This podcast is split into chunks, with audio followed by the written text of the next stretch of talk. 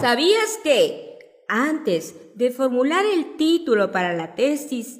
es ideal que primero tengas identificadas las variables de tu estudio, así como también